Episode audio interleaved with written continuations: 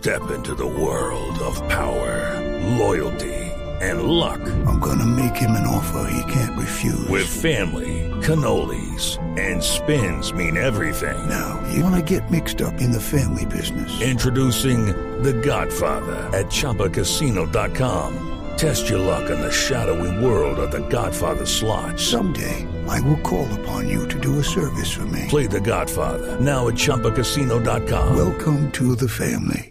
Purchase necessary. VGW Group. Void where prohibited by law. 18 plus. Terms and conditions apply.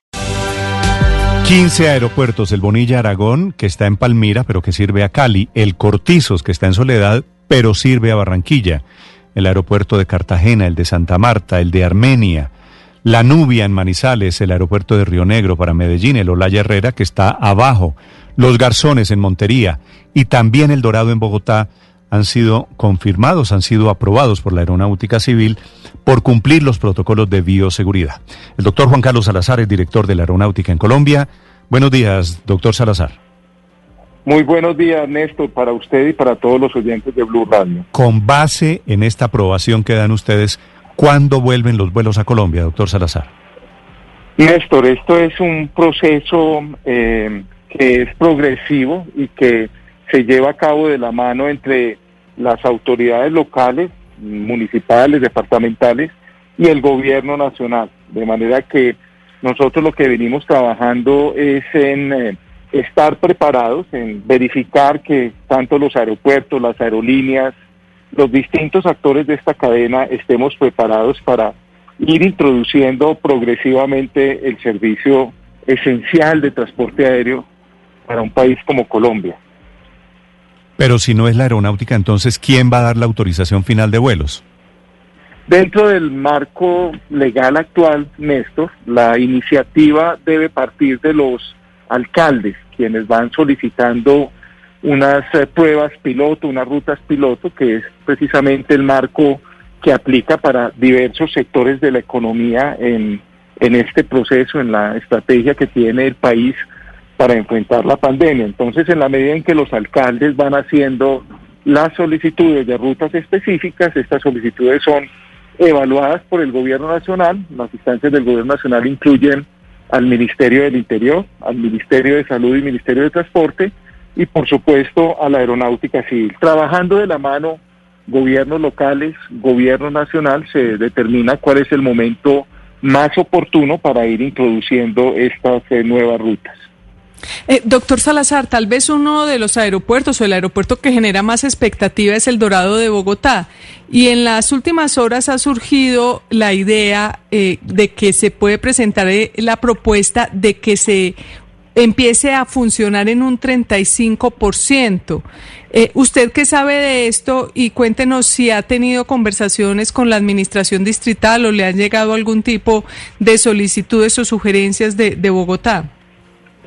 Nosotros hemos venido trabajando con las instancias eh, del, distrito precisamente en eh, acompañar la implementación de los protocolos de bioseguridad en el aeropuerto El Dorado y puedo decir con toda tranquilidad que los protocolos de bioseguridad no solo se encuentran implementados, sino que el aeropuerto El Dorado ha adoptado una serie de medidas adicionales que sin duda sitúan este aeropuerto como un aeropuerto a la vanguardia en materia de protocolos de bioseguridad en toda Latinoamérica.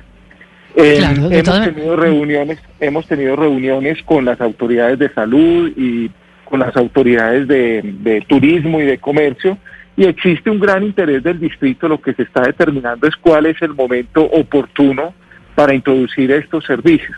Ahora bien, dentro del eh, plan de conectividad aérea esencial que hemos establecido y hemos venido socializando con- a nivel nacional y con las diversas instancias, autoridades locales, autoridades de salud, etcétera, precisamente se determina eh, la introducción progresiva de vuelos. Inicialmente se limita, se restringe el número de vuelos por hora que puede procesar un aeropuerto en un momento determinado, precisamente para garantizar que al inicio pues no se van a generar situaciones que de pronto eh, lleven a aglomeraciones o a llevar fuera de control la operación, sino que progresivamente iremos introduciendo operaciones aéreas y de acuerdo a las a lo que vayamos observando de los retos que plantea estas nuevas medidas y esta nueva operación, iremos introduciendo mayores operaciones aéreas.